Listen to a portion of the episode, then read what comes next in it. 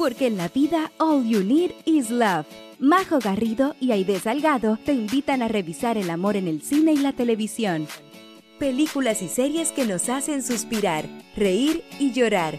Historias y personajes inolvidables. Aquí comienza Crazy Stupid Podcast. Hola, hola a todos. Muy bienvenidos a un nuevo capítulo y a una nueva temporada de este su podcast favorito Crazy Stupid Podcast. Aide, querida, lo logramos, regresamos. Regresamos, chiquillo. Aquí estamos con toda la pila nuevamente después de estas tremendas vacaciones que nos pegamos.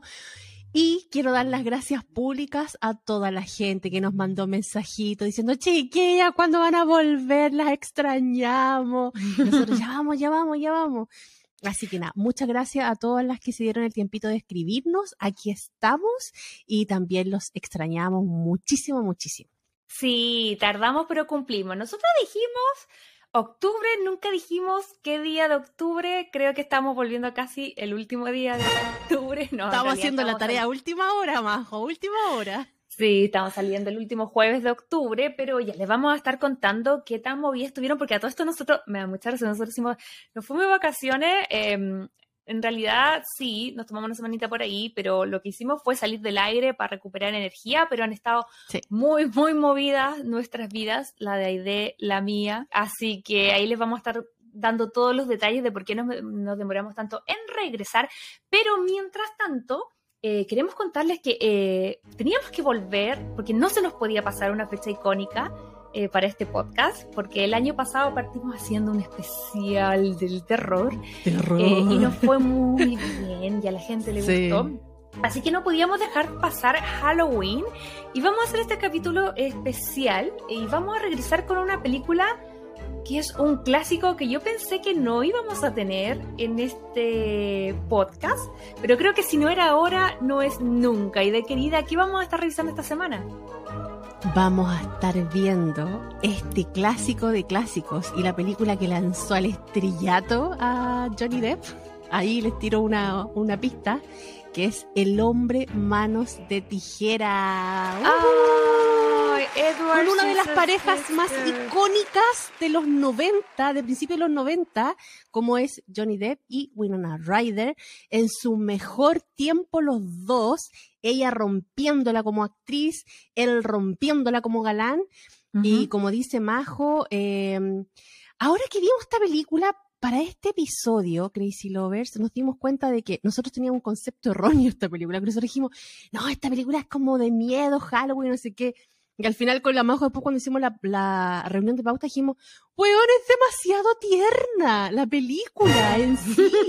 El personaje de Johnny Depp no tiene pero absolutamente para nada de susto, de terror, sino que es lo más tierno que hay en el mundo, sus miradas, sus gestos, las pocas palabras que dice en la película, pero es, pero bueno, si no era ahora, no era nunca.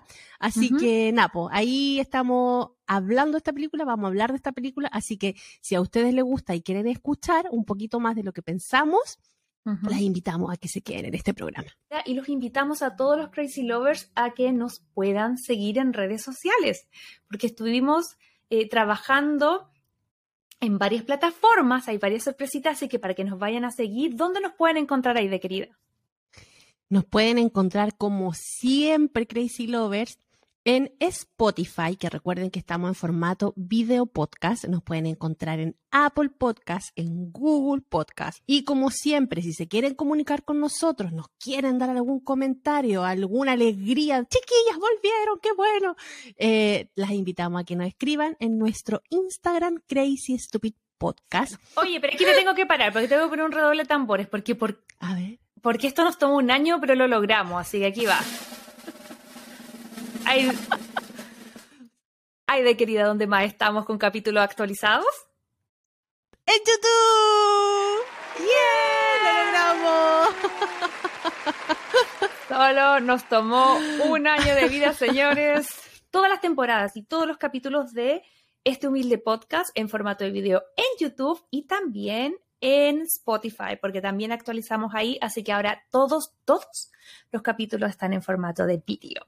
Así que, ¿qué más? ¿Qué más? Están de regalones los Crazy Lovers. Están de regalones, así que si nos quieren escuchar, si tienen, no sé, la abuelita que no tiene Spotify y no sabe cómo usarlo, bueno, ahí le ponen el YouTube.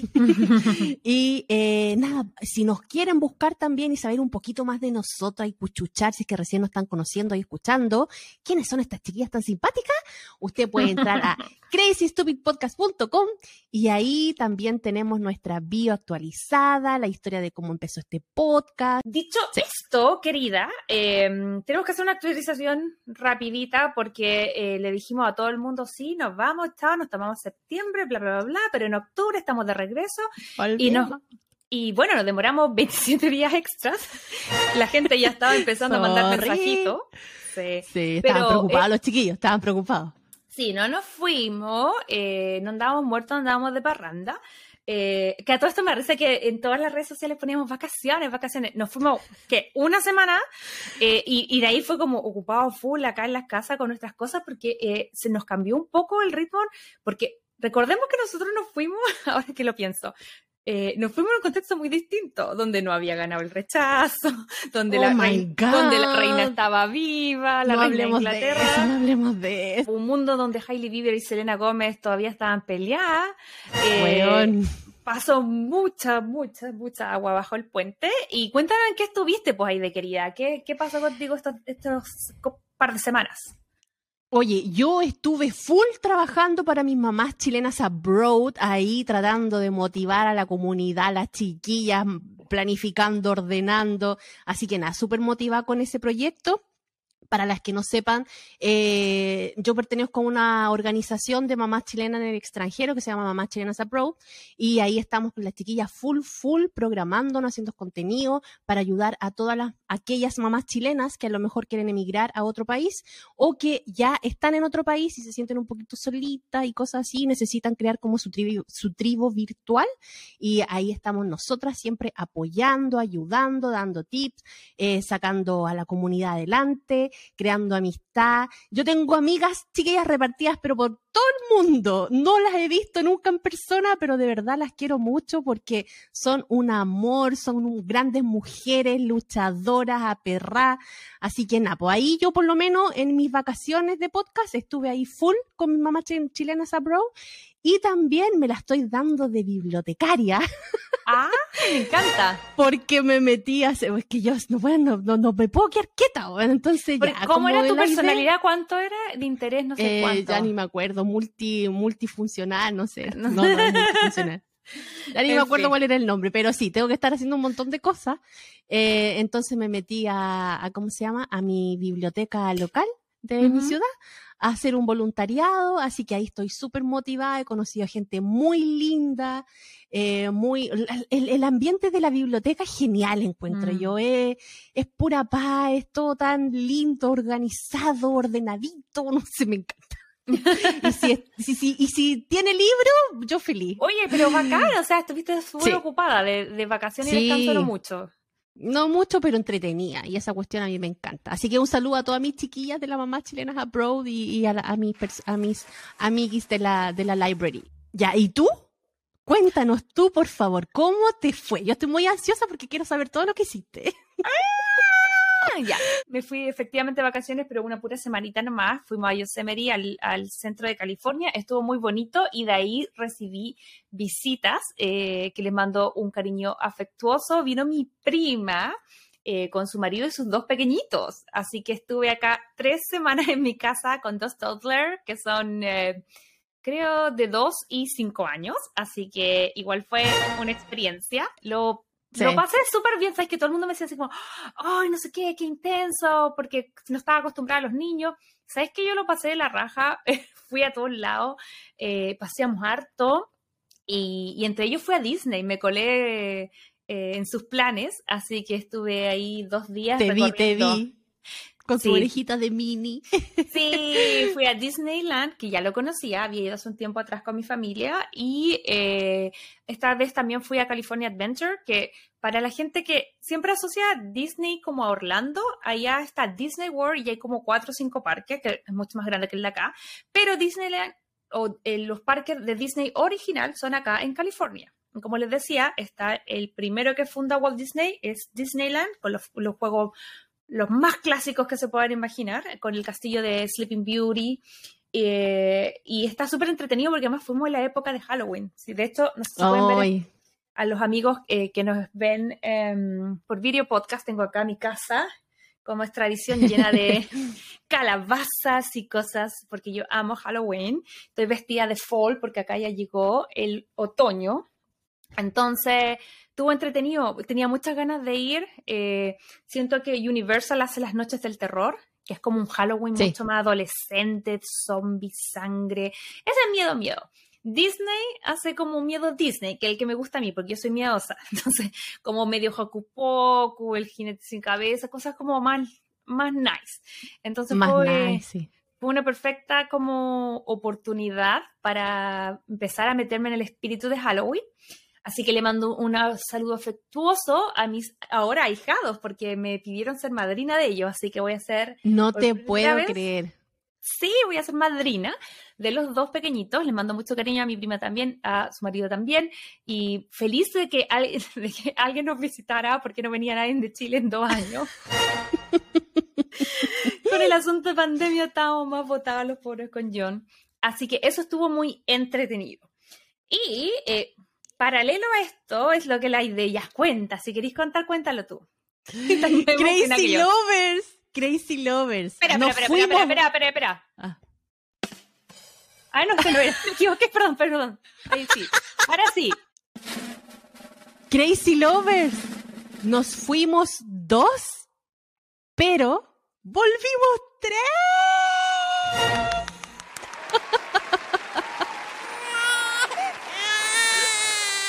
¿Quién tiene un inquilino en su, en su cuerpo? Ah, bueno, si cacharon que porque volvimos tres porque hay alguien ahí inquilino no pagando nada y solamente absorbiendo vitaminas. Sí. La majito, chiquillos, se nos va, se nos va a la, a la maternity.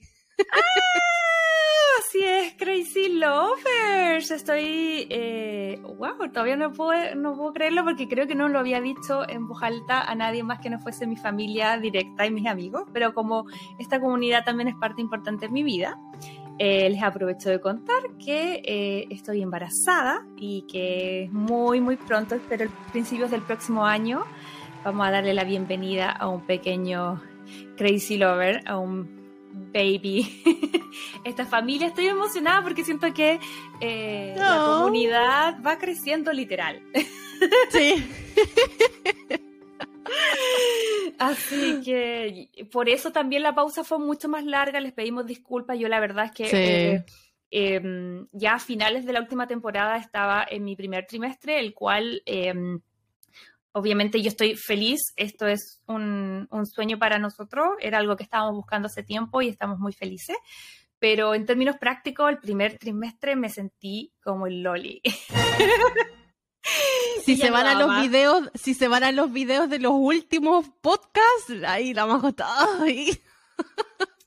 No, yo no sé cómo Con no todos me los síntomas. Ni mi náusea, ni mi arcán, ni mi chancho, ni nada. Sí. Porque este chiquitín lo adoro, pero sí se movió harto al principio. Entonces, eh, ah, también parte de por qué nos demoramos en volver era porque yo también estaba tratando de vivir esta primera etapa que es mi primer embarazo, entonces quería vivirlo un poco más tranquila, un poco más eh, tratando de dar toda la energía a esto. Y, eh, pero ahora estoy feliz porque ya vamos casi en la mitad del proceso. eh, Sí. Así que, mira, les muestro. Ah, Ya, a ver, ve- a ver, a ver, a ver, Ya, la que- belly. Para que nos vayan a ver a video podcast, porque si no, en Spotify Ya, a ver. no nos van a poder ver. Miren, miren el show. ver, esa patita, esa patita. Miren. Ay, qué lindo, baby bacon. Sí, sí, este es un baby lover. Y, um, Baby lover. se está mostrando hace rato, así que ya no lo podía ocultar tampoco.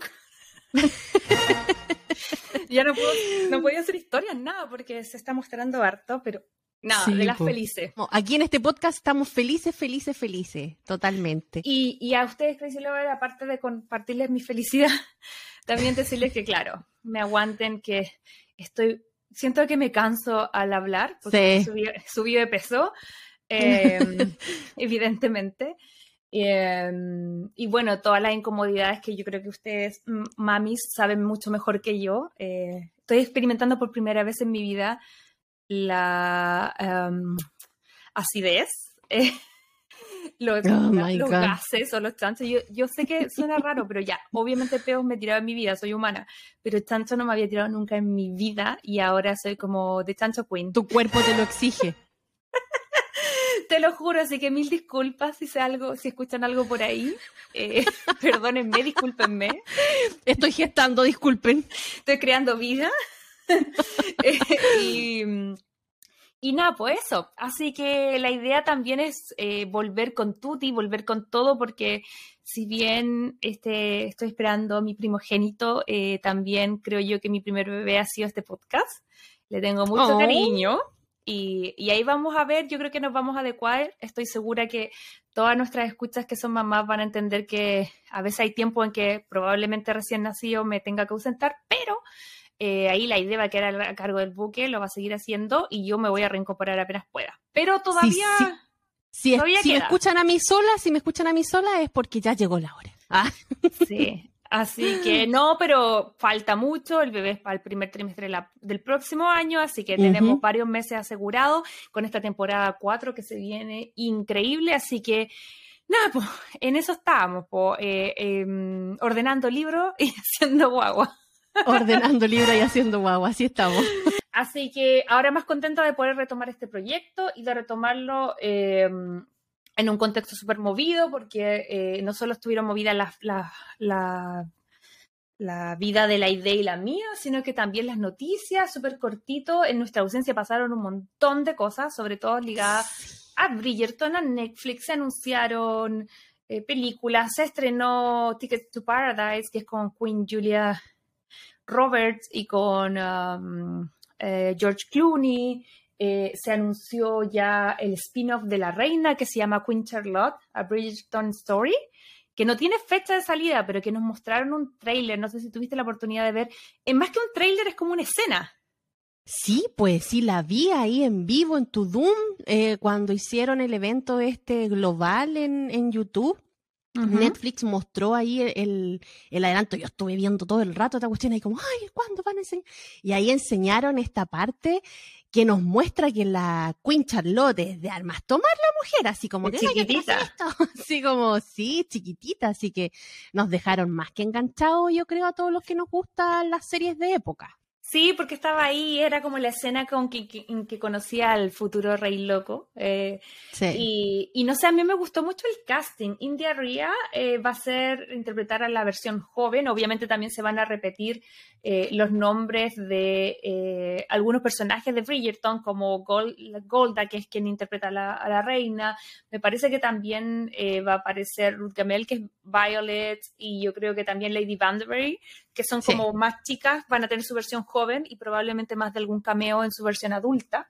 Claro. Em, pero no sé, a mí me gustó, me gustó mucho y siento que el casting estuvo increíble porque la chica India Ria, que es la versión joven de la reina, como que yo todo el rato veía Golda, como que sentía que era como cierto, el casting está muy bien hecho, tienen unos rasgos de hecho muy similares, actitudes, así que no, bacán. Aplauso, aplauso, aplauso ahí para, para Netflix, para, para Chonda también, obvio, que nos va a dar un poquito más de lo que nos gusta a nosotras en este podcast. Y ojo que hablando de Chonda, esta semanita, fresquito, fresquito, fresquito, se viene eh, dando el lanzamiento, por lo menos acá en Estados Unidos, y yo creo que muy pronto en todo el resto del mundo, de Inside Bridgerton, que es el libro coescrito entre Chonda Rhimes y Betsy Beers. Eh, que, ¿Quién es Betsy Beers? Es una chica que ha ayudado a Chonda en sus proyectos, pero así por años tengo la sensación que una especie de asesora, guionista, y de hecho yo recordaba su nombre porque también en Tudum eh, eh, vi en algún momento una entrevista de Claudia Jesse y ella decía que esta chica era la encargada de leer los guiones en la mesa. Cuando ellos ah, revisan los...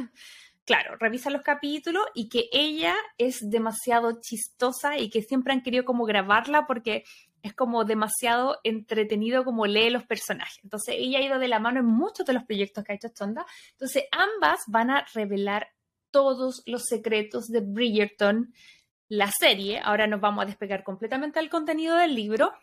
Okay. Y en esto van a poder encontrar entrevistas a los actores, a la producción, Wow. detalles inéditos de estas tres temporadas, slash cuatro, porque por ahí se ha filtrado que se estaría probablemente grabando en paralelo la 3 y la 4, que es el, es el rumor. No. Yo creo que en el libro a lo mejor va a salir la historia qué pasó con el duque. Así como va a decir los términos que a lo mejor quedaron con él, por qué se fue, por qué volvió, por qué no se quedó, por qué no quiso volver de nuevo. Tienen que estar atentas porque, de hecho, si tienen Amazon, creo que en Kindle ya está disponible a la fecha que salga este capítulo. Eh, Ujú. Yo tengo la preventa, ya que me compré el libro, que ya me llegó hace poquito. Eh, se los voy a estar compartiendo en redes sociales, pero ojo, ojo, ojo, pestaña y ceja, porque hoy mismo estén atentos a las redes sociales porque más de alguna sorpresita con respecto a este libro les vamos a tener. Vamos a ir a un evento relacionado con este libro, así que atentis, atentis y la próxima semana les vamos a traer todo el detalle sobre las copuchas. Podríamos leerlo, compartirlo un poquitito acá a la gente, eh, Ya. revelando todos los detalles que salen en este libro. Así que nada, eh, en realidad el mundo no paró porque nosotros tomamos vacaciones No, al contrario, siguió, pero más rápido que nunca. con Tuti, así que nada, pues eh, quedamos como eh, ahí atentos a lo que pase con el mundo de Bridgerton. Así que yo creo que dejando eso atrás ya, yo creo que deberíamos in- in- irnos yendo un poquitito hacia el tema de esta semana, que va a ser obviamente en el contexto de Halloween. eh, la película El hombre en manos de tijera. Yo les contaba un poquitito el por qué habíamos elegido esta película, porque seguramente si ustedes la conocen hace mucho tiempo eran no tiene nada que ver. Pero creo que te lo decía en pauta, creo que me llamó muchísimo la atención como la concepción que tiene uno gracias a la sociedad de que tal vez las cosas diferentes o que no sean exactamente iguales a los cánones físicos, y hago entre comillas, de belleza, ¿cachai? Como que de repente están asociados a las cosas con susto, a las cosas malas. Entonces yo les decía, mi raciocinio es de una niña, póngalo en contexto, de una niña de 5 años, eh, que cuando sale esta película y ve el afiche del hombre Manos de Tijera o de Eduardo Manos de Tijera, porque es el título en, en España, que por primera vez se relaciona más al título original. eh, obviamente a mí me daba cuco porque era como este hombre pálido con los pelos parados y esas manos de... ¡Ay! Te juro que a mí me daba demasiado miedo.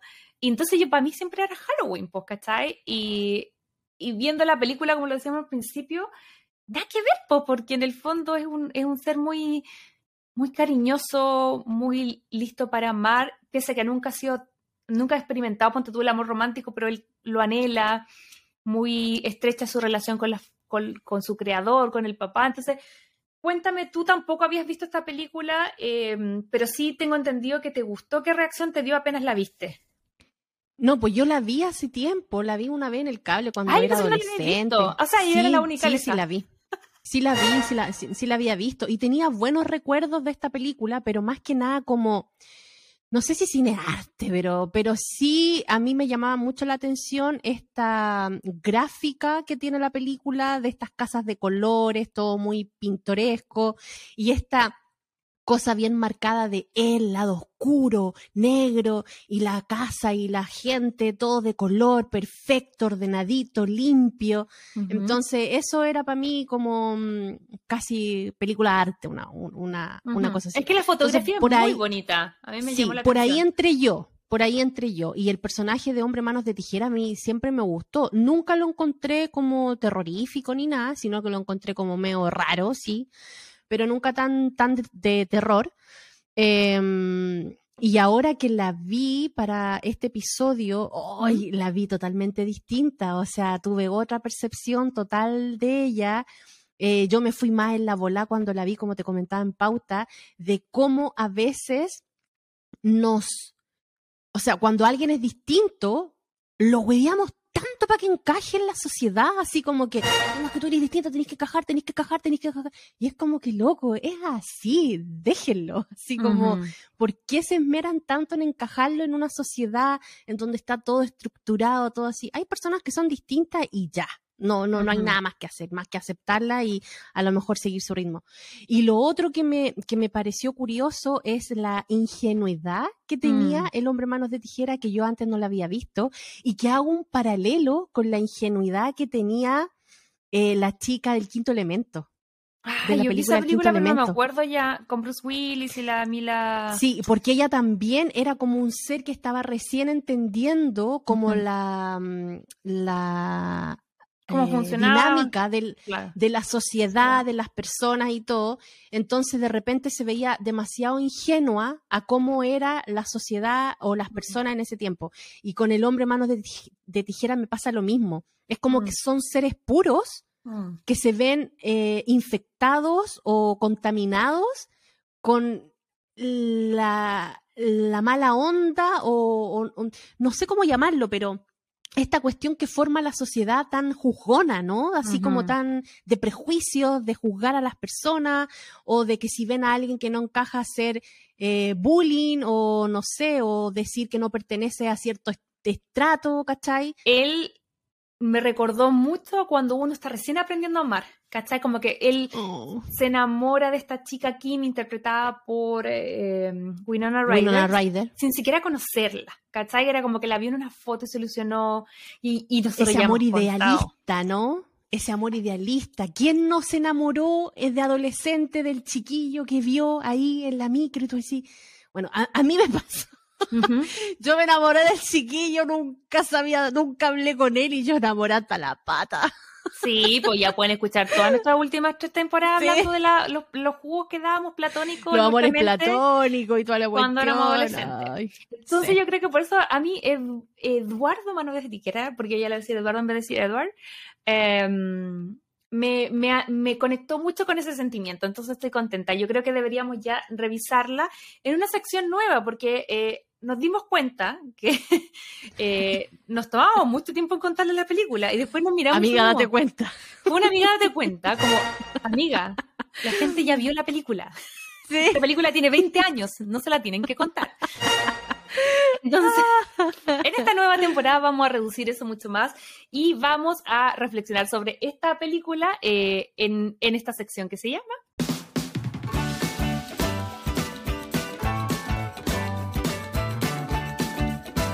hablemos de rom-coms.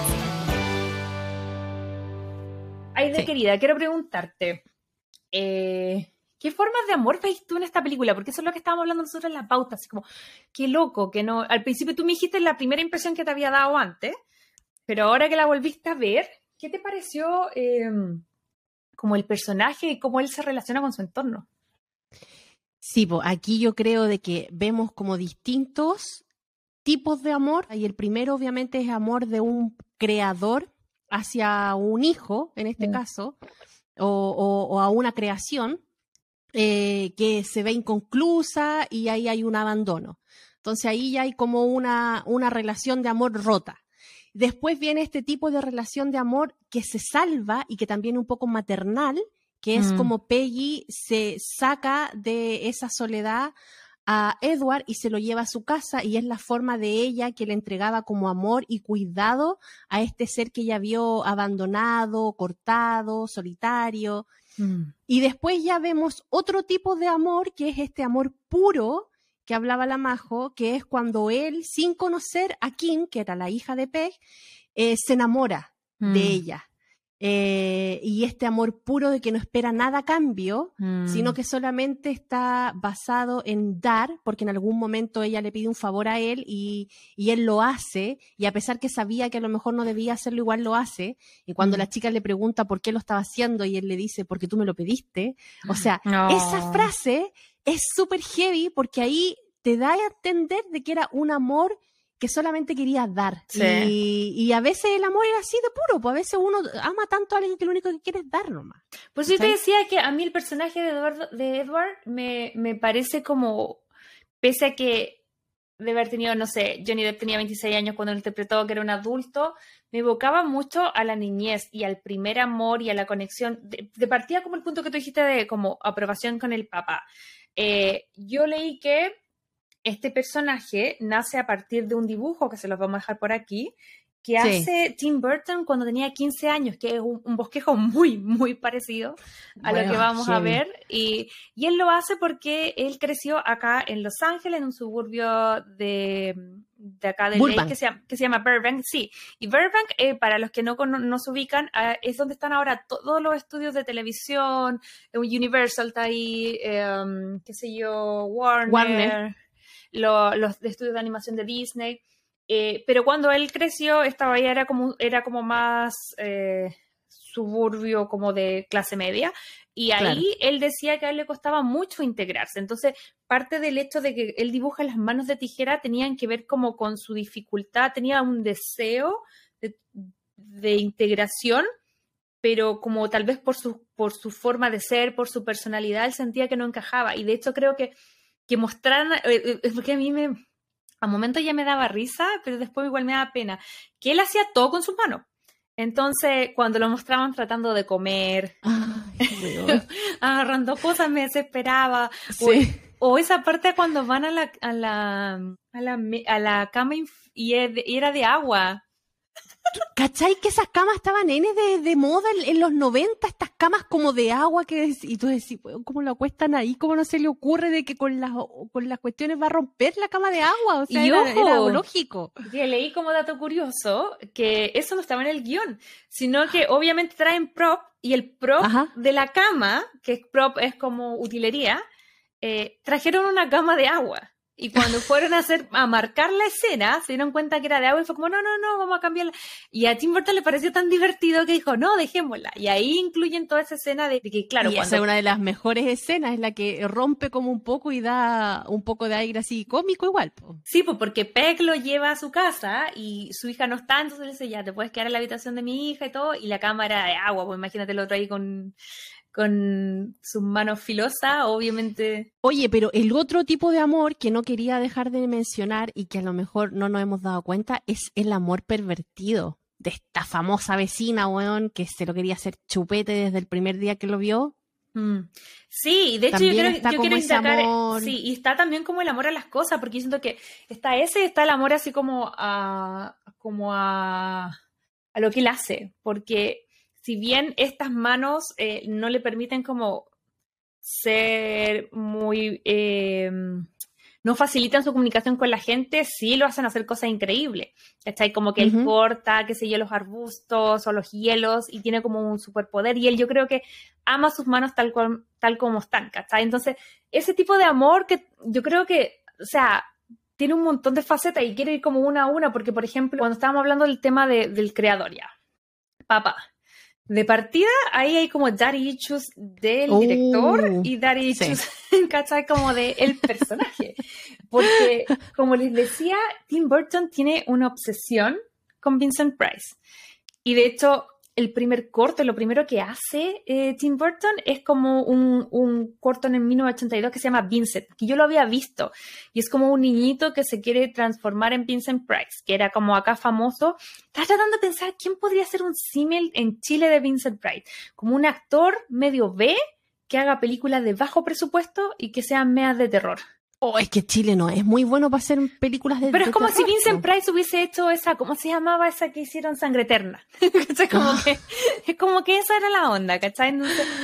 Eh, Tim Burton estaba recién entrando en el tema de Hollywood y conoce a Vincent Price, entonces como lo máximo, entonces hace primero este corto que es súper bonito, que dura como cinco minutos y que está en YouTube si lo quieren ver. Entonces ya este personaje acá es como la coronación y de hecho eh, él también se hizo muy famoso porque hacía una cosa que se llaman los cuentos. Yo pensé que eran los cuentos de la cripta y que dije así como, ah, pero no, es parecido. Era como otro tipo de, de, No me digas que son esos cuentos donde salía el viejo con el gato, que yo me acuerdo que mi hermano me hacía verlo en la noche, en retarde. ¿Cuál? Eh, se llama, es que se llama Tale of the Unexplained. no, yo me acuerdo que cuando era chica mi hermano me hacía ver una serie que daban en la noche retarde en TVN, que era un viejo sentado en un asiento que contaba historias de terror y tenía un gato negro siempre y le hacía cariño. Siempre me acuerdo de esa cuestión. Ay, yo me, acuerdo los cuentos, me acuerdo de los cuentos de la cripta, pero eso lo daban Pero no era los cuentos de la cripta, no. No, porque eso era como una, una, calavera bien fea. Sí, pero este era un viejo con un gato. Bueno, ah, no, no cacho. Pero bueno, en fin, la cosa es que como que siento yo que ahí ese personaje obviamente era importante para el director, pero, pero yo creo que también no, como que yo pensaba en el hecho de que ya, cuando tú, tú lo creáis, muy a lo Frankenstein, ¿cachai? Ya, por ejemplo, no sé si me estoy yendo en volada porque estoy embarazada y todo, pero es como, trae al mundo a alguien y, como que yo creo que es el peor miedo de un papá, puede ser, que es como irse de este mundo y que tu hijo, en este caso, es como metáfora, entonces está inconcluso de por qué no tiene manos. Pero yo creo que todos los papás lo que quieren es preparar a los hijos, ¿cachai? Como para vivir la vida, ¿cachai? Como desde la educación, desde los valores, desde la experiencia, desde las herramientas.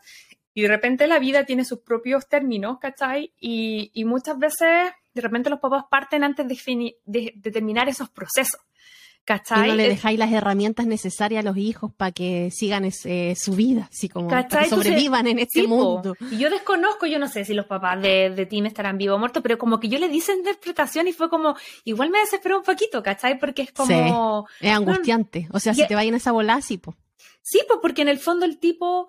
Eh, y como que claro, él no pidió venir, pero llegó y estaba ahí y estaba como solo en la casa, ¿cachai? Porque lo...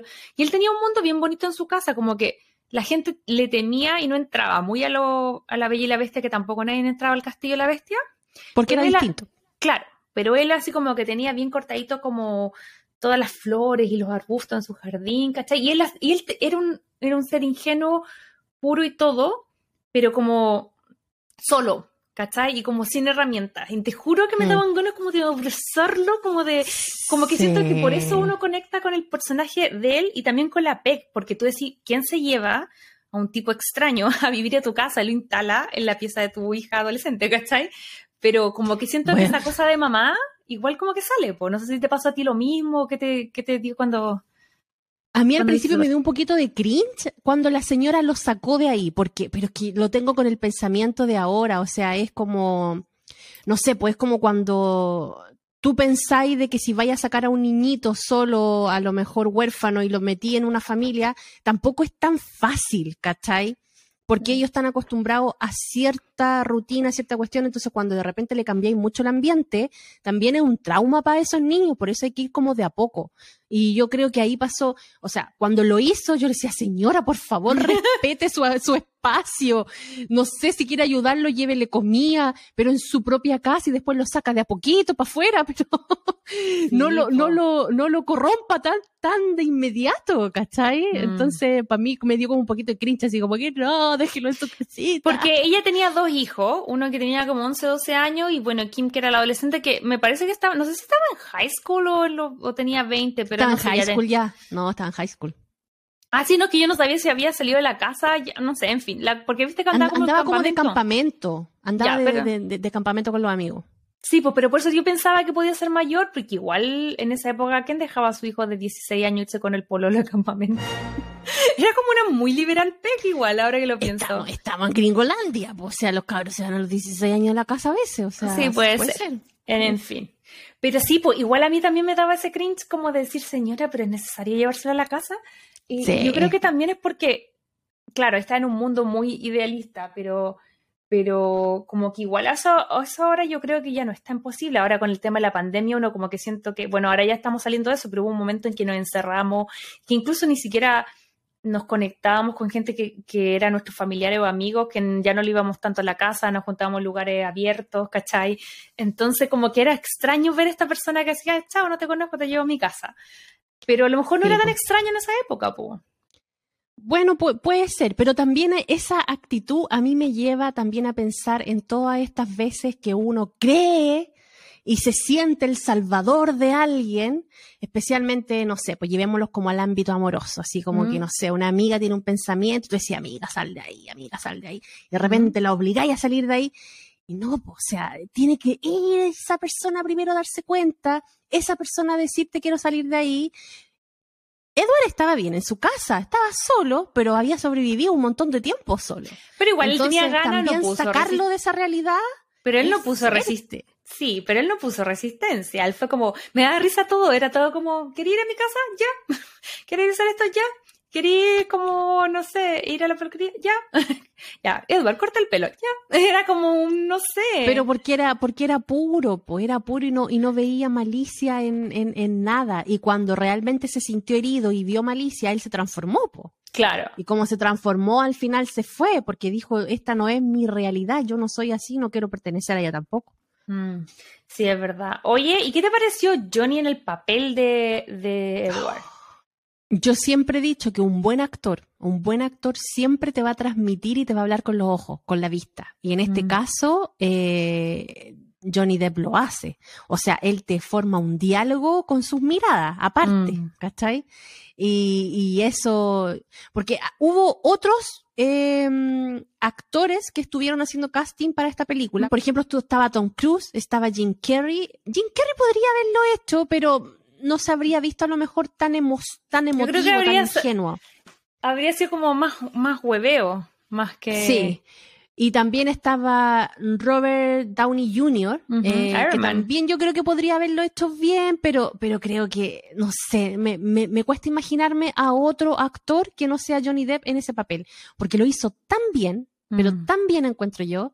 Y, y él ya estaba grande ya, pues ya era, ya estaba bien, bien madurito cuando filmó esta película, creo que Sí, tenía po. 27 años. 26, de hecho. Y de, y de hecho yo vi una entrevista y salía que, bueno, también le dijeron a Gary Oldman. Y Tom Cruise era como el que quería el estudio y Tom, Tim Burton era como, ah, no sé, bueno, ya, filo, lo fueron a entrevistar. Menos mal que Tom Cruise dijo que no, porque ahí sigue, eso sí que yo no me lo habría imaginado. Y en ese tiempo Johnny Depp estaba en la tele y hacía como unas series así como muy de adolescente, entonces era difícil que lo fueran a considerar, pero él finalmente logró como eh, hacer una prueba de cámara, convenció, o sea, convenció a Tim. Y ojo, porque aquí le hacen dos, dos romances.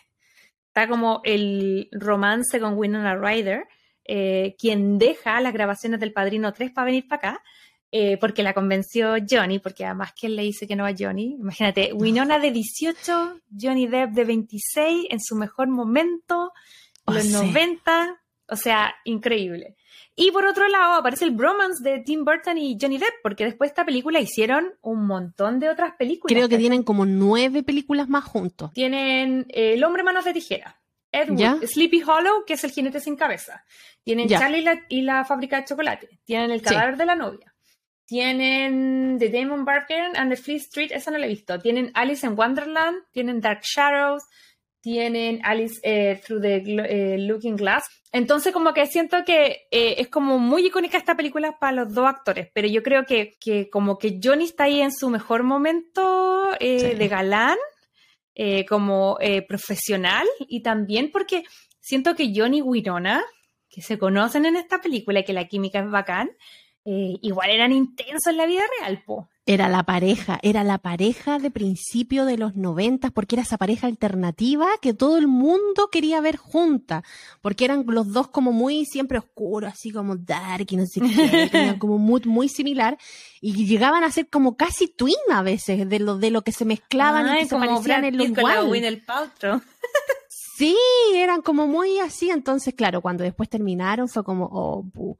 Y de hecho hay un tatuaje muy famoso que Johnny Depp se hizo ahí en el brazo que decía Winona Forever, que después el Gil lo cambió por Wanna Forever y que le hacía como alusión al vino que le Sí, gustaba Winnie. tomar. Winnie Forever. De Winnie, ese, Winnie Forever. Eh, eso, debería haberse dejado Winona Forever nomás. Total, Ay, sí, pero ven, Crazy Lover, no importa cuán enamorado estén, no se tatúen No a se nadie. haga nunca un tatuaje, weón. Menos de un a lo mejor de los hijos, pero de los, no, de los chiquillos y las chiquillas. No. No. Y de- ¿Cuánto tatuaje no llegan a borrarse? Yo creo que hay, debe haber una estadística por ahí de los tatuadores, así como. Bueno, el último fue Pete- tatuaje. Pete Davidson, que viste que se había tatuado como mi, mi, mi mujer es abogada. Mi, mi mujer es abogada, sí. No, ese, sí. pero ese tatuaje, weón, parecía escrito como con lápiz. Sí, pues. con una piedrita ahí. Me parece porque Winnie es como un chiste y es como un juego de palabras y en el fondo es como borracho por siempre, ¿cachai? Como bueno Claro. al vino. ¿cachai? Claro. Pero, y yo, y fue loco porque ellos como que eh, se enamoraron y como a los seis meses estaban comprometidos y duraron Sí, como seis años, o sea, perdón, como tres años juntos y después se separaron.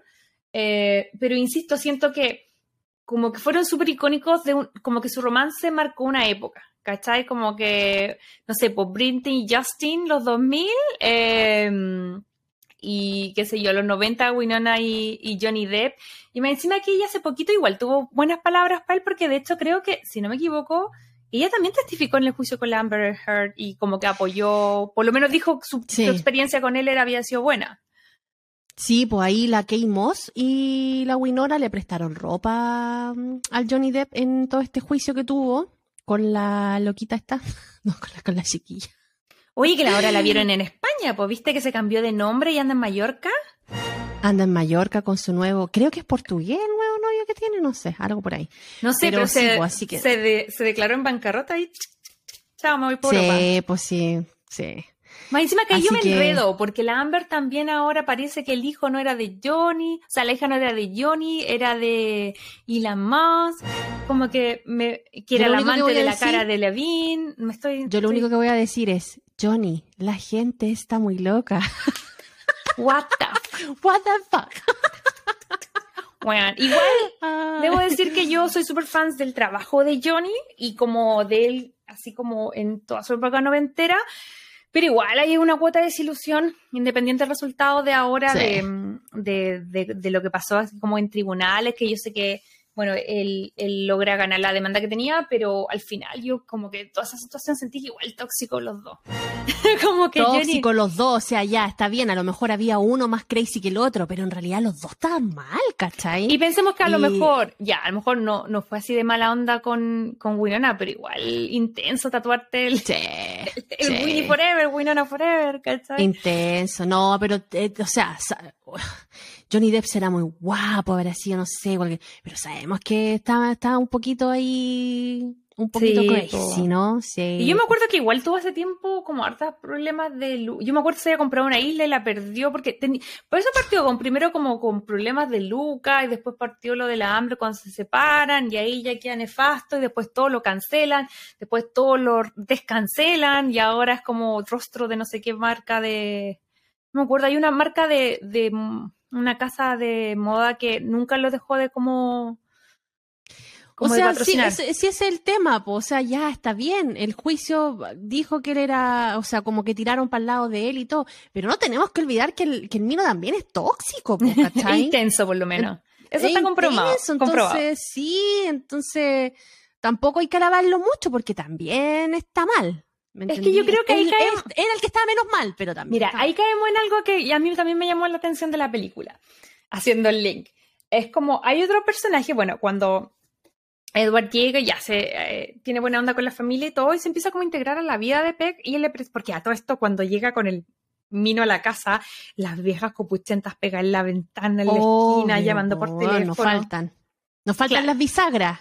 Si no están en la puerta, están en la ventana, weón. Así mismito. Y, y bueno, todas estas estas señoras como un fire con este, ¿quién es este jovencito que llegó, bla, bla, bla? Y al principio les cae bien y le empieza a cortar el pelo y todo así como, ah, bacán. Entonces como que eh, mi comparación a lo que veníamos hablando es, pasa un poquitito lo mismo con el personaje. Es como distinto, atractivo, entonces es como exótico y todos lo queremos y todos nos queremos cortar con el pelo con él, queremos que le corte el pelo a nuestro perrito, que nos haga figuras de hielo y todo. Y después cuando hay un, hay como un malentendido donde el novio de Winona, que es Kim, eh, le pide que entre a una casa para robar, pero era todo media trampa. A la misma casa de él. Sí, pues del papá y todo. La cosa es que al final era como para desacreditarlo y se llevan preso a él. Entonces, ahí ya la gente como que, ¡oh! como que, oh, una manchita es como, oye, mira, lo pillaron robando. Después, ay, no, mira, lo pillaron haciendo otra cosa. Y rápidamente pasó de como que todos la amamos a todos te cancelamos. ¿Cachai? Entonces como que siento que, que es muy parecido a lo que vivió Johnny y después descancelarlo de nuevo cuando se comprueba, ¿cachai? Que, que él, no estaba robando, había ido ahí, porque él como con sus tijeras podía hacer cosas, entonces como que podría abrir las chapas. Y él fue netamente porque Kim se lo pide, ¿cachai? Entonces como que siento que, que todo ese juego como con, la, con las señoras que además eran muy califa y de hecho hasta pena me dio un momento cuando la galla, la colorina, me acuerdo Ay, sí. Como que le tenía ganas y se lo trata de comer y el gallo no la pesca y después ella empieza a cizañar contra él, ¿cachai? La Joyce. Y le empieza a decir como que casi la había violado y no sé qué, weón, y ella fue la vieja que se le tiró al dulce. Claro, entonces fue como, como que al final, que eso igual pasa, ¿cachai? Como que todo es medio metáfora, pero igual pasa, ¿cachai? Como que estamos siempre ensalzando de la nada, castigando a la primera, ¿cachai? Mm. Y después como que si la gente tiene el tiempo y las circunstancias para limpiar su nombre, todos después lo amamos de nuevo, pero hay veces que eso no pasa, ¿cachai? Como que de repente ensuciar el nombre de una persona es súper fácil y luego la fe de rata de no, era inocente, de repente sale chiquitito, pero la portada, la gente se queda con la portada, ¿cachai? Entonces como que no sé qué te pasa a ti con eso, pero no tanto en la película, sino que como con el nivel de, de juzgar en redes sociales actual, ¿cachai? Como que uno le tiene como mucho temor, o por lo menos en lo personal a mí, como que mi, mi reacción ha sido como restarme. De hecho, lo estábamos hablando recién, la idea me decía, ay, hazte un, ¿cómo se llama? Un, eh, ah, se me fue. Mi cerebro de mamá ahora. ¿Cómo se llama lo que estábamos hablando recién? La aplicación. Un Be Real. Un Be Real. Sí. Em, y, yo estoy como, te juro que estoy como en el último año como cada vez más aislada de las redes sociales porque es como pánico hablar, decir, compartir, va a ser nada, porque como que todo está interpreta, todo está sujeto a la interpretación de la persona que está leyendo en el momento. Y no es que a mí me importe, pero siento que eh, al final la gente como que se hace juicios, para bien o para mal. Eh, Súper fácil ahora y, sin, y podéis tener como una vida. De hecho, me salió un TikTok hace poquito que era típico que no creo que, que, Einstein me haya dicho esto, pero la típica que te hacen como esas frases de famoso. Salía como que Einstein había hecho todas las frases, toda la tabla del 9, así 9 por 1, 9 por 2, 18, ¿cachai? Así como hasta que llegó al 90. Y como que decía 9 por 10, 91. Y todo, guau, jaja, se equivocó, es 90, ¿cachai? Y ahí el tipo le decía, la dije nueve veces bien, pero todos me van a recordar por la vez que dije mal. ¿cachai? Y yo creo que como que ese sentimiento lo siento más vivo que nunca, como la casa de brujas, la, la encuentro como muy patente en redes sociales, me asusta y me retraigo. No sé cómo te lo, bueno, cómo lo visto. Justo, justo esta semana con mi hija le estuve reforzando mm, eso, porque yo le decía, es tan fácil que alguien te diga, hoy lo estáis haciendo súper bien y uno dice, ay, sí, ya, qué bueno, pero tú nunca lo creí, así como que, mm. ay, ya me lo debe decir porque es mi amigo, porque es mi mamá, porque, no sé, me quiere, o cuestiones así. Y te cuesta como decir, ay, sí, bueno, sí, sí, yo sé que lo estoy haciendo bien. Como que es muy poca gente que se dice, gracias, sí sé que lo estoy haciendo bien. Pero cuando te dicen, hoy lo estoy haciendo mal, hoy uno se lo traga al tiro y se lo toma súper a pecho y ni siquiera te tomáis el tiempo de analizar realmente si lo estás haciendo mal. Mm. Y decir, no, no lo estoy haciendo mal. O sea, yo hago esto, esto, esto, esto, y invalido lo que me está diciendo. Pero yo creo que muy poca gente es como que realmente dice, no, no Es que además llega, yo creo que esa, llega a esa conclusión con los años, porque yo creo que uno es muy como, como Edward, como que uno es muy, muy, muy vulnerable y hace lo que cuando eres más chico así lo que podéis para encajar nomás. Y esa cuestión lo hacemos todo. Y de hecho, como hay una parte en la película que él como que ya se hace famoso, lo llevan a la tele y una persona le dice así como, oh, conozco un cirujano que te podría arreglar las, eh, como eh, poner manos, ¿cachai? Y él está súper interesado y dice, ya, bacán, ¿me puedes dejar como el teléfono? Y después viene una vieja, la típica señora que nadie le pidió la opinión, se para y le dice, pero es que si te pones manos vaya a ser normal como todos, ¿y cuál va a ser tu atractivo? ¿Cachai? y, va a dejar de ser especial, así como casi. Y fue como, y el gallo fue como, ah, ya no me voy a arreglar las manos, ¿cachai? Pese que él quería las manos, o a lo mejor, no sé, estaba siendo presionado por el resto, pero al final siento que, que, que es súper fácil presionarse por el resto y todos lo hacemos, y nadie se va a hacer aquí el cucho. Todas yo creo que hemos caído en la presión social desde chica y solo con el tiempo uno la vence y no creo que del todo, ¿cachai? Yo creo que igual, como tú decís, es re fácil que te quede dando vuelta, es como pucha, yo creo que nosotros mismos también lo vivimos, o sea, recibimos mucho feedback y se le agradecemos un montón todo el feedback positivo que recibimos, pero si recibimos uno malo, igual nos queda, nos queda yo creo que lo recordamos más los mensajes pocos que hemos tenido, pero mala onda, que, que, los grandes mensajes lindos, hermosos que nos han llegado contándonos la cercanía o lo que les alegra el podcast o compartiéndonos sus historias personales, ¿cachai? Entonces al final, es paja que no sé. eso. No sé, por ejemplo, yo creo de que eso también va de la mano muy apretadito en, de, de, cuánto te conoces tú también y de cuánto sabes que tú eres. Porque si tú te conoces bien, sabes cómo eres, sabes lo que haces y todo, eh, a lo mejor no vaya a caer en esas cosas porque vaya a estar tan seguro de lo que eres que cuando te digan que lo haces mal, tú decir, ok, gracias por tu consejo, pero Yo creo que lo estoy haciendo bien. Ah, no, Gracias. no, yo, yo no lo digo en esa forma. Yo, yo no pesco. De hecho, cuando a mí, en, en mi otro proyecto, me acuerdo que me llegó, cuando me llegó mi primer hater en Chile, en California, yo estaba feliz y lo celebré porque fue como, bien, salí como de mi círculo, ¿cachai? Como si hay hater significa que el proyecto está creciendo, ¿cachai? Pero después igual, por ejemplo, me queda súper marcado como un comentario de una corrección, eh, ¿cachai? Que fue como que me equivoqué en un, no sé, me demoraba un montón en editar, en poner efectos, en poner color y todo. Y me equivoqué en una traducción y es como, bueno, así un párrafo de oye, no se dice así, se dice así, ¿cachai? Que por un lado lo agradezco porque de ahí en adelante le presté tres mil veces más atención a la traducción eh, y al tipeo, pero por otro lado es el que más recuerdo, ¿cachai? Entonces yo creo que eso no me hace sentir que yo soy menos, yo sé lo que valgo y sé que mis videos eran buenos para lo que yo hago. Pero igual se me quedó más ese comentario que alguno que a lo mejor podía felicitarme por mi trabajo, ¿cachai? Y yo creo que eso es porque estamos como medio preseteados para eso, po. Y, y es difícil igual cuando te, te, te expones a esas críticas cuando eres, o cuando eres, cuando eres, cuando eres una persona muy joven y no madura todavía en, en personalidad, en, en pensamiento, se, se lo toma mucho, mucho más. Pero, más ¿tenía alguna experiencia, fácil. algún comentario o algo que te haya pasado? No ahora, pero en algún momento que tú dices, pucha, en realidad no tendría que haberme afectado tanto, pero todavía lo recuerdo, ¿cachai? Yo creo que eso le pasa mucho a la gente.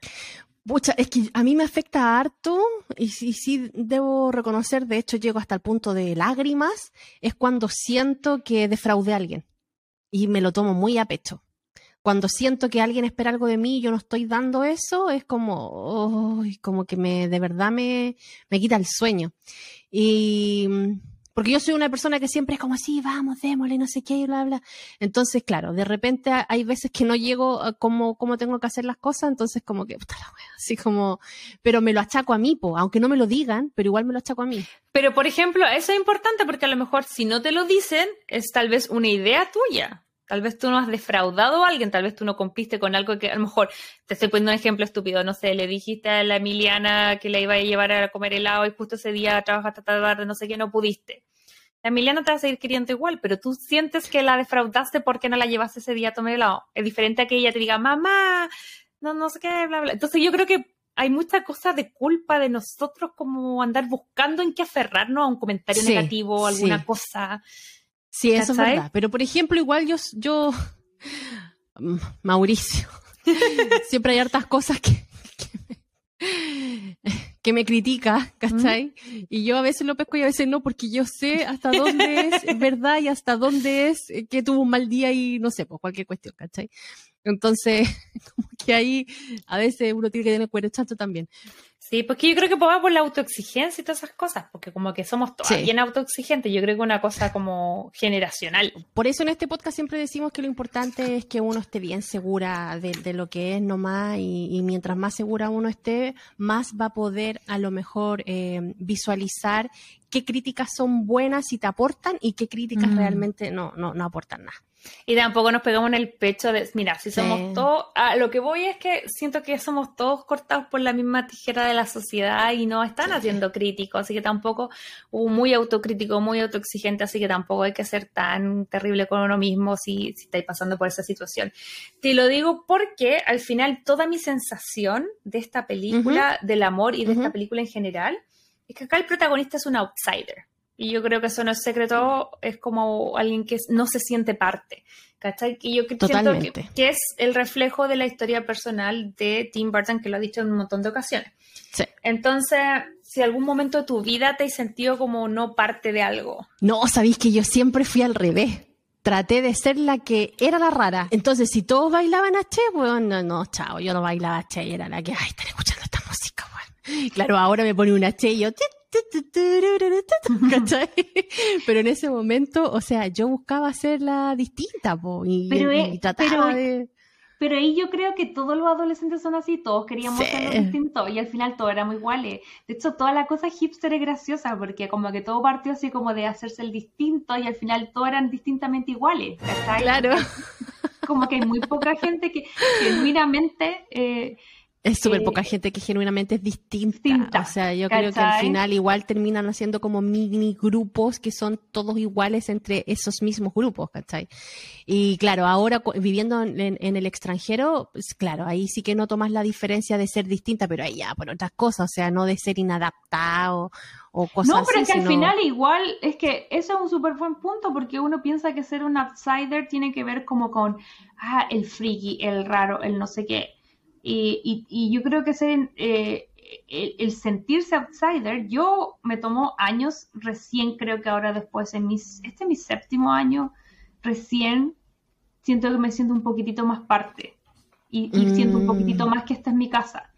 Pero no tiene que ver con cómo me vista, qué música escucho, sino que tiene que ver con el entorno sociocultural, que no es exactamente el mismo, y que nosotros con John habíamos logrado hacer algo en el medio, un poquitito de allá, un poquitito de acá, pero ahora que yo estoy en, inmersa en la cultura acá en Estados Unidos, he tenido que salir y yo adaptarme porque Estados Unidos no va a cambiar por mí. Yo tengo que ver hasta qué momento no pierdo mi esencia, sigo siendo yo y que sigo pensando eh, lo que he pensado toda mi vida, pero como también he podido como ver la otra fase. A mí me pasa que desde que vivo acá hay muchas cosas que no comparto de cómo la ve esta sociedad, pero las entiendo el por qué piensan como piensan, aunque no lo comparto. Claro. yo no comparto que, el, el, nivel de accesibilidad a las armas, pero ahora entiendo de dónde ellos piensan que viene, no lo justifico, yo siento que hay que cambiarlo y ojalá que lo puedan cambiar pronto. O por ejemplo, lo más clásico, para mí América es un solo continente, pero entiendo por qué los gringos piensan que son dos continentes, porque se lo enseñan en, el colegio. Y si tú vas a Bolivia, te enseñan que eh, Antofagasta es boliviano. y, al final si tú estás ahí en Perú y creces en Perú, te enseñan de que, bueno, los chilenos casi los fuimos a matar a todos a Perú en algún momento y en Chile les enseñan totalmente distinto. Claro, y que igual fue cierto, o sea, si fuimos llegamos aquí. Pero el tema es de perspectiva, entonces por eso yo te digo que también el tema de encajar, de entrar en ciertas cosas, eh, es relativa. Yo creo que cuando tú eres adolescente es mucho más evidente porque son como por cosas más light, como qué música mm. escucháis, cómo te vestís, ¿cachai? ¿Qué onda eres? Pero en la vida, también cuando entráis a los, a los trabajos, de hecho hay un capítulo súper emblemático en Friends, cuando Chandler tiene su risa de trabajo y Mónica lo encuentra insoportable porque él trata de encajar con su jefe y le pegan el foto. Sí.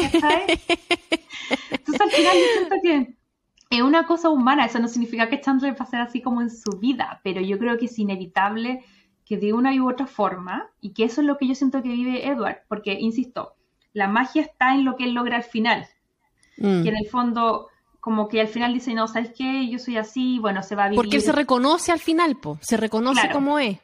Pero hay un intento de intentar encajar, hay un intento de, de, cortar pelo porque a la gente lo hace popular, hay un intento de ayudarle a abrir las llaves, aunque sea un delito, porque eso lo va a ayudar con la niña que le gusta, ¿cachai?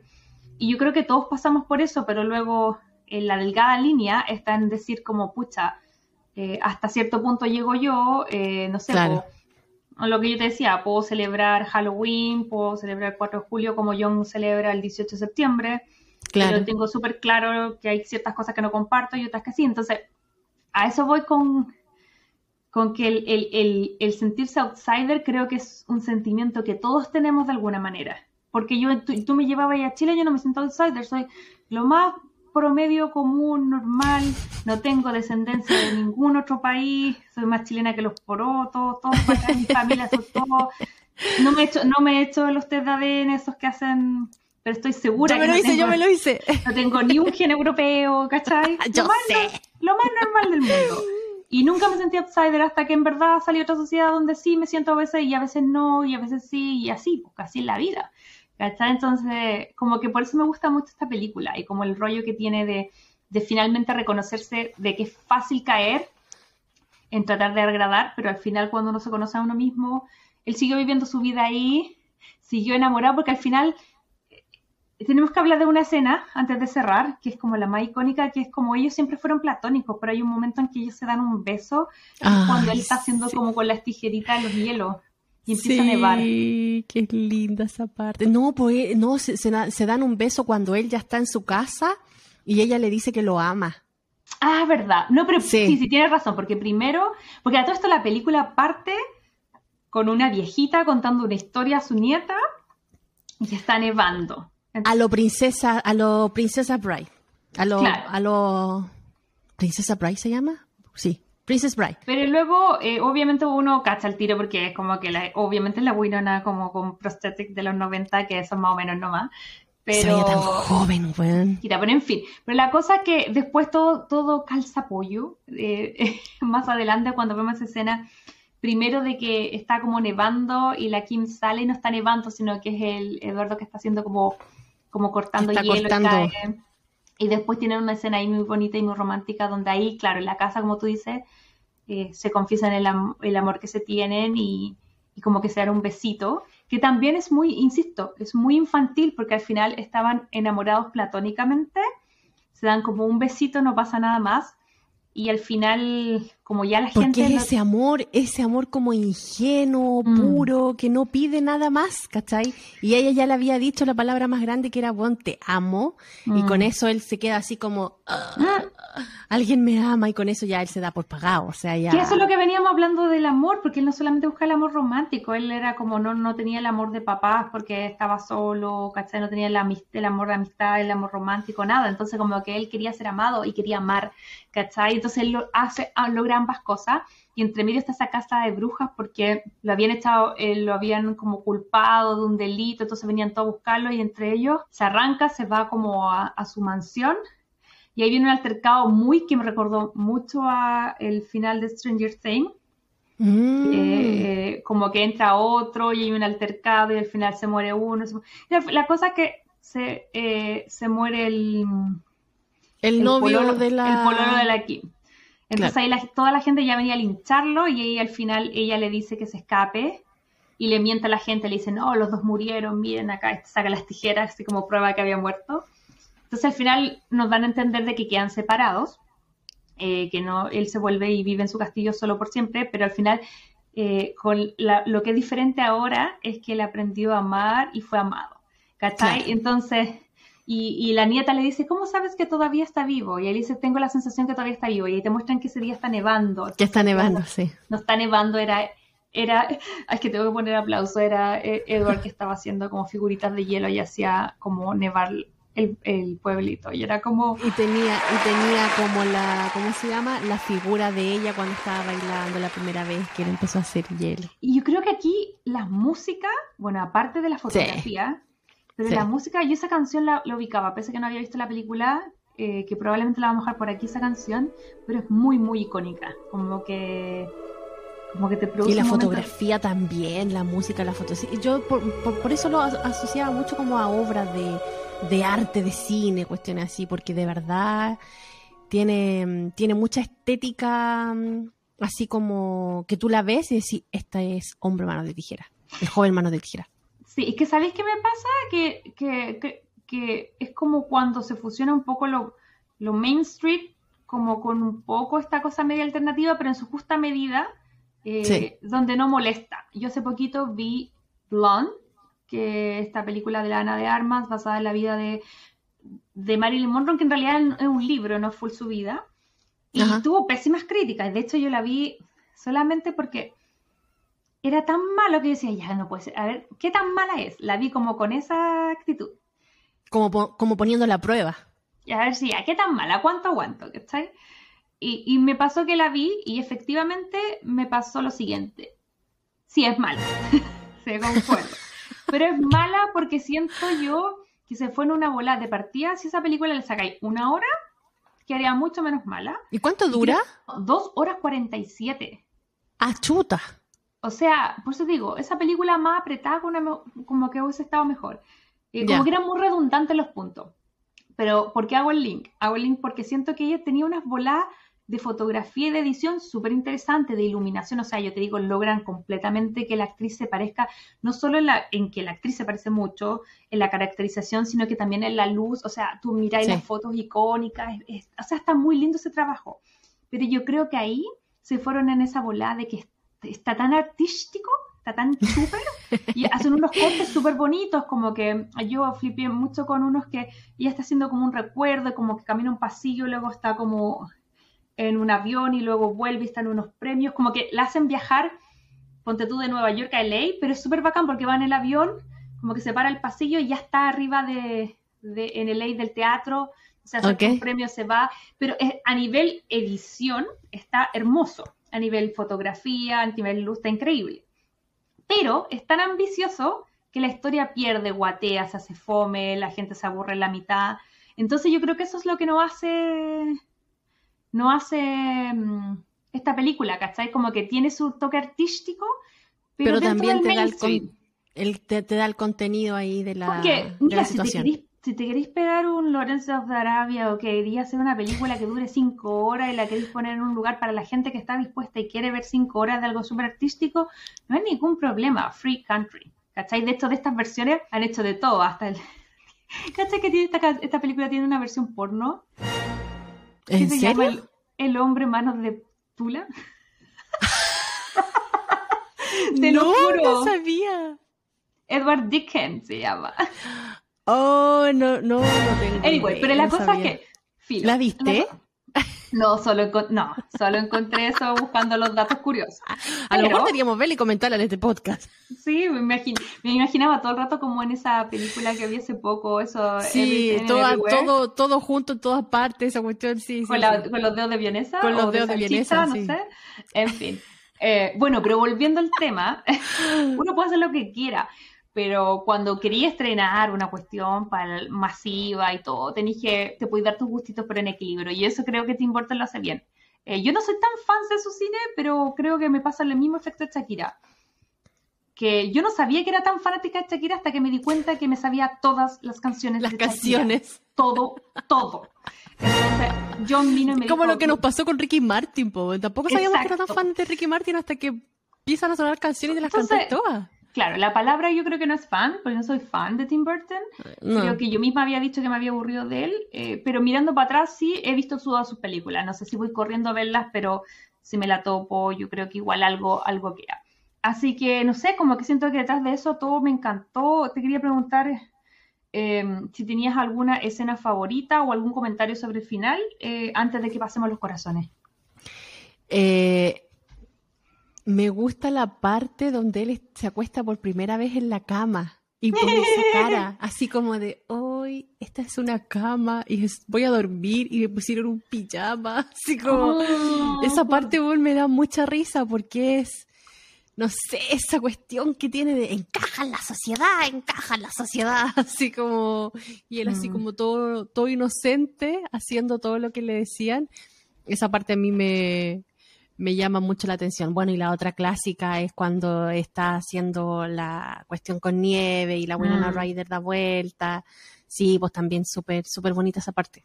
Sí, a mí también me gustó y yo creo que todos los clipeos de él haciendo cosas como eh, cortando son bacanes. Y de hecho era lo único que yo recordaba cuando niña, como él cortando el pelo.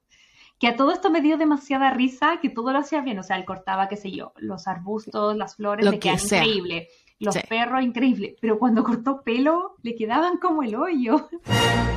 pero la gente lo alababa un montón. Eran unos cortes horribles, pero la gente igual como, como era trend. Pero era a principios de los 90, a lo mejor a principios de los 90 fueron así como. No, pero yo creo que eso era, era, como un chiste a cuando, típico que sale una moda, que tú la veís y tú sabís que no es para ti, pero está de moda y igual te lo Pero igual lo usáis. ¿Cachai? Yo creo que eso era. Las minas sabían que los cortes de pelo no eran para ella. Pero todas lo tenían así, todos se habían cortado con él y era como la experiencia. Oye, querida, yo creo que ya es tiempo de que vayamos cerrando esta película, que de verdad que fue un agrado poder ir a revisarla. Yo insisto, no la había visto, me encantó. Eh, así que voy a partir, yo creo que yo voy me voy a dar un autopase. Y voy a partir con esto, yo creo que es una película muy linda eh, que la historia está muy bonita, las actuaciones están bacanes, te entretiene visualmente y también es un poco un cariñito del corazón. Como que siempre hablamos de estas comfort food y de por qué nos gusta jamás besada o la boda de mi mejor amigo, porque nos deja como contentas con esa como eh, sonrisita o cosquillita en la guata después de verla. Esta película eh, a mí me dejó con esa sensación, así que si tienen la oportunidad de verla, yo les aconsejo que lo hagan. Yo le voy a dar 4 de 5 corazones eh, me gustó un montón. Voy a tratar de ser más cuidadoso con mis corazones ahora, eh, porque estaba muy dadivosa. pero sí, yo, o sea, la recomiendo un montón y yo creo que más de alguna oportunidad la, la que rever de nuevo. ¿Y tú, de querida, cuántos corazones le das? Sabéis que a pesar de todo lo, tierno y todo lo lindo que hace el papel Johnny Depp y todo, igual me quedé con un gusto amargo ahora después de verla, en el sentido de que me dio rabia sentir todo lo que huele a la gente para que la, persona que es distinta encaje en la puta sociedad. Así como que de verdad me dio rabia esa cuestión y como que de verdad tanto huevean con que encaje en la sociedad. Si el loco se cuesta en el suelo, que se acueste en el suelo, no sé. Pero esa cuestión de la obsesión de que cuando notamos que alguien es distinto a nosotros, querer cambiarlo, querer cambiarlo. Entonces con esa cuestión es como que quedé un poquito, un poquito como así media enojada. Pero no, si nos vamos para la parte romántica y todo, la parte romántica de él con la Kim está como súper bien cuidada, está súper bien tratada, es como que se nota que es algo muy delicado, algo muy puro. Mm. Eh, así que eso también me deja como con el corazón contentito. Pero tuve como esas dos sensaciones y experiencias con la película, así que por eso yo, yo también le doy un 4, pero no porque sea mala ni nada, sino que porque claro, no, no es la obra maestra que a mí, ay, sí, me, me, me, tocó, pero sí está dentro de las de las muy buenas películas, para mí. Sí. Sí, yo creo que a ambas nos gustó. Aplausos para el hombre manos de tijera, que como les mencionábamos, si la quieren ver, se entusiasmaron en una excelente película para Halloween, para aquellos que no son como amantes realmente del terror, como que en verdad no van a ver una película real de Halloween como yo, y que vemos Hocus Pocus, El jinete sin cabeza, El hombre manos de tijera, esas que son como, la, como con un aire, por aquí pasó Por aquí pasó el miedo del terror, pero en verdad no lo son. Así que si son de esos, la invitación a que la vean, ya saben, Disney Plus o YouTube, averigüen si también están disponibles en su lugar. Y eso ha sido el episodio de hoy. Igual al final no sé cuánto va a quedar este episodio, pero igual tratamos de hacerla corta y nunca podemos, y recuerden que en Spotify nos pueden escuchar gratis, en, Apple Podcast o en Google Podcast, nos pueden ir a buscar a YouTube ahora, yeah.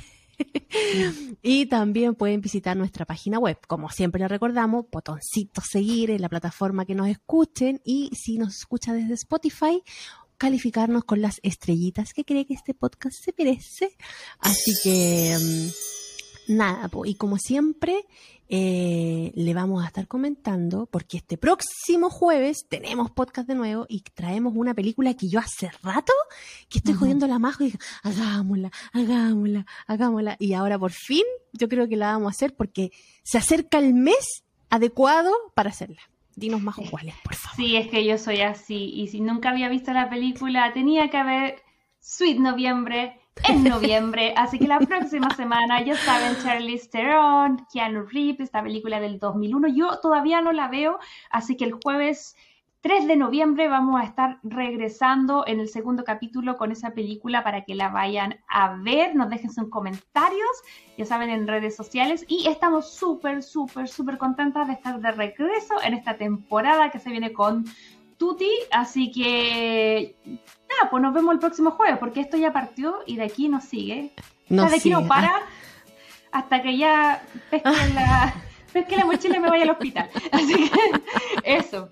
Nos vemos. Que tengan una linda semana, Crazy Lovers. Que estén bien. Saluditos. Chao, chao. Si te gustó este podcast, recuerda seguirnos en Spotify, Apple Podcast y Google Podcast.